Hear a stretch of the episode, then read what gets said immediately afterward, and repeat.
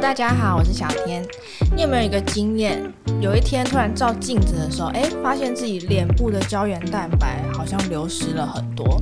这时候啊，就希望赶快把可以补充胶原蛋白的食物都吃过一轮。但是我们这样子吃真的有效吗？这一节来帮大家问一下营养师哦。来邀请到的是营养师林瑜君接受我们的访问。营养师好，大家好。营养师来告诉大家，如果你真的想要拥有吹弹可破的肌肤，到底要吃什么食物才对嘞？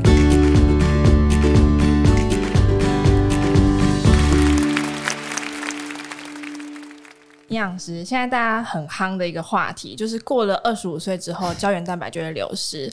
那我们到底要吃什么，才可以真正的补到胶原蛋白？比如说，第一个反应是不是像是猪皮啊、鱼皮这种东西，它们是有效的吗？嗯，呃，通常大家觉得有效的都没有效。哦，就是可能呃最常听到就是刚刚提到猪皮呀、啊、鱼皮，嗯、然后或者是木耳。哦，对对对，对 Q Q 滑滑的感觉，吃了就会肌肤跟着一样变，感觉就是一起端一端。对对对，但其实食物中的胶原蛋白啊，它的分子结构实在是太大了，透过我们自己呃肠胃的消化，其实是没有办法把它分解成像是可能保健食品里面的那种胶原蛋白分子小的结构来吸收的，所以其实、哦、呃鱼皮、猪脚、木耳这些，它都木耳只是另当别论，它其实不是蛋白质，它是比较偏蔬菜，是呃水溶性纤维的，所以它更不含胶原蛋白。哦，对，所以我们先解释一下，胶原蛋白它其实就是一种蛋白质。对。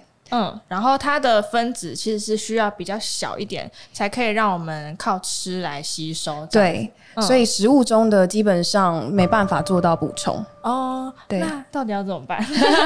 就是与其我们去吃这些呃猪皮啊、鱼皮这些，刚才有忘记跟大家提醒一点，就是除了没办法有效的补充胶原蛋白以外，这些食材就是鱼皮、猪皮，它们其实都是你知道吃起来就会滑滑的嘛，其实它油脂含量是很高的。嗯、哦，对、啊，对，所以比较油腻的感觉。没错，然后有可能会你长期吃的话，又会变成一种高油脂的饮食，又会刺激你的皮肤出油。对，所以相比它并不是很。好的一个补充方式。嗯，那如果想要呃帮助我们的胶原蛋白生成的话，与其吃这些，你不如吃优质的蛋白质。嗯，然后搭配上一些抗氧化的营养素，像是维生素 A 啊、C、E 这三种三大类比较常见的，呃，可以帮助我们去维持我们身体里面的胶原蛋白，才是比较好的方式。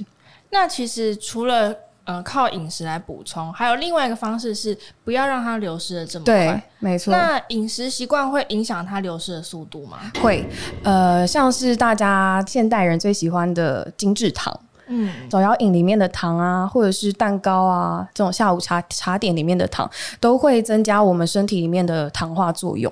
嗯，对，因为糖其实呃，除了是提供身体能量以外，过多的时候会跟身体里面的蛋白质去，就是有一些化学作用，就会产生就是糖化的终产物这这个东西。那它会有这样的糖化作用的话，就会跟影响到胶原蛋白的结构，所以也会就是加速我们胶原蛋白的流失。哦，那这个糖化中产物，嗯，它是一个什么东西？然后它会有什么样的危害？除了加速胶原蛋白的流失之外，嗯，除了就影响我们肌肤胶原蛋白以外，糖化中产物它其实会透过血液在我们身体里面去做就是运输嘛，会、嗯、呃流到各个地方，那它就会造成各个地方的一些氧化压力或者是一些发炎反应，所以其实它是整体身体健康的影响。哦，所以就像我们常常听到的慢性发炎，对，其实也跟这个有关系，也有关系。哦，了解。那所以说，胶原蛋白它的确是会随着我们的年纪这样子慢慢一点一滴的流失，对不对？对，是会的。真的是以二十五岁这个当门槛吗？其实也不完全是啊，只是通常到二十五岁的时候，大家那个最在意，就是也不是说。就最在意，然后刚好我们就是代谢也是到一定的状况，然后开始有一些，如果你没有保养，然后你前面多年来学生时期累积的一些负面影响，然后你才真正开始关注到自己说，说哇，原来就是青春在流逝这样。嗯，对。所以我们要怎么样避免它加速流失，或者是说我们要怎么样减缓这个皮肤的老化，就变成很重要的一件事情。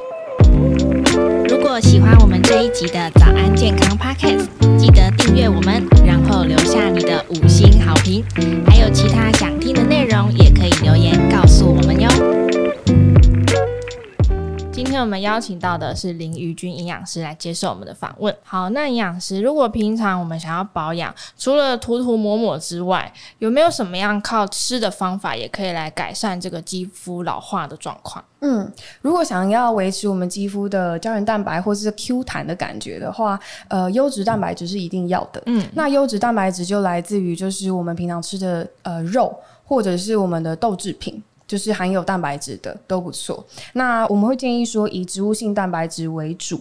然后，因为它可能就是一些饱和脂肪的含量比较低，胆固醇也比较低，就比较对健康比较没有负担。那通常你们会最推荐的是哪一种？最推荐的、哦、就是豆腐啊，或者是你有办法可以直接吃黄豆的话也可以。嗯，对，但最常见的通常是豆腐啊，大家比较可以接受，而且感觉热量比较低。对，是相对比较低，没错。对，对比起一些肉类，对，比起一些高油脂的肉类是比较低的。对，然后鱼类也不错。嗯，对，就是白肉类基本上都还不错，所以你的选择可以是豆制品，然后白肉制品，嗯，然后再来就是红肉。因为也不是说完全不吃，但是它可以作为辅助性的去补充我们其他需要的营养。它们是有很不错的这个抗老的效果。对对对对。那另外就是豆浆呢，因为豆浆感觉蛮常被营养师推荐的。嗯，豆浆还不错，它主要是它里面的大豆异黄酮。嗯，对，大豆异黄酮其实它就是一种类雌激素的一个物质。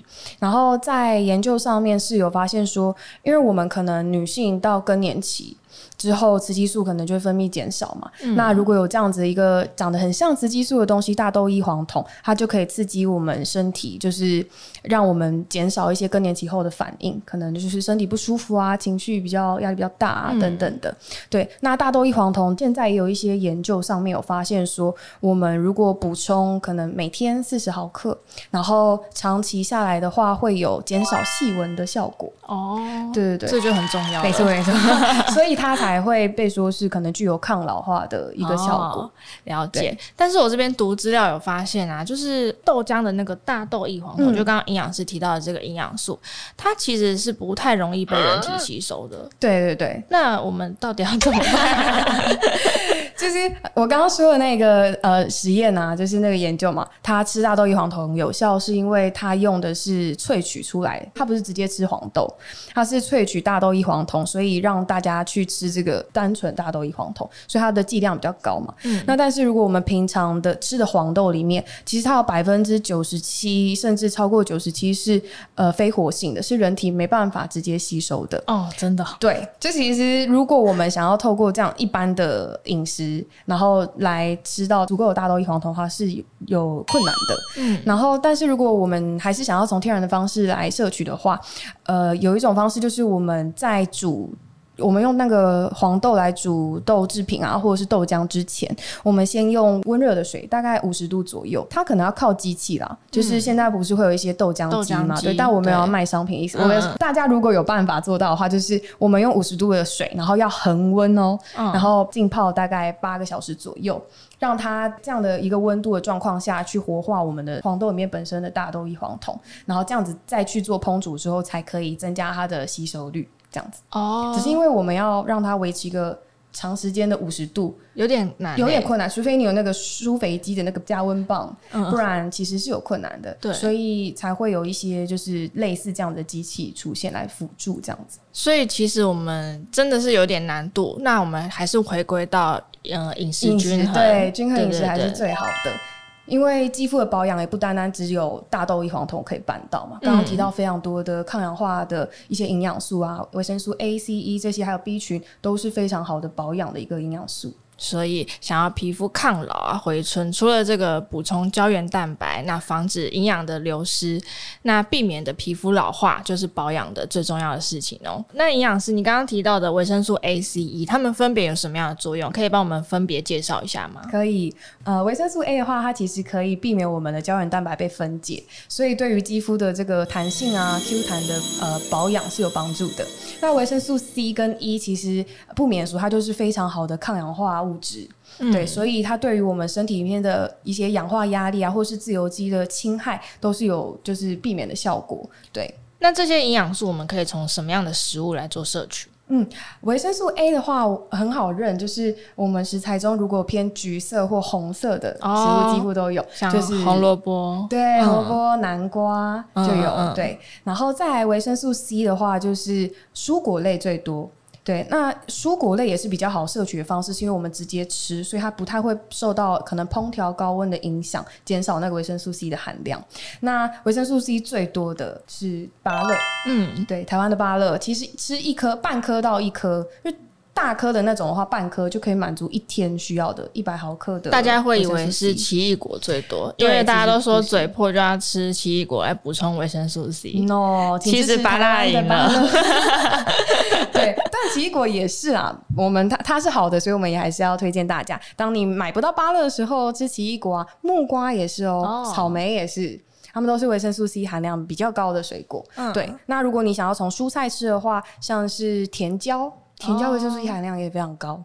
对。那在维生素 E 的话，主要会是在坚果类的食材里面。哦，oh, 对，坚果很多种哎，对，呃，但是因为它呃这个坚果种子它的特性就是呃维生素 E。基本上每一种都有，只是它的含量多寡不一样而已。哦、可是大家都有。嗯，那今天呢，我们谢谢营养师来接受我们的访问。谢谢营养师，不会，谢谢大家。如果想要皮肤抗老回春，记得哦，这一集营养师的建议赶快学起来喽。那节目我们就下次再见了，拜拜。bem.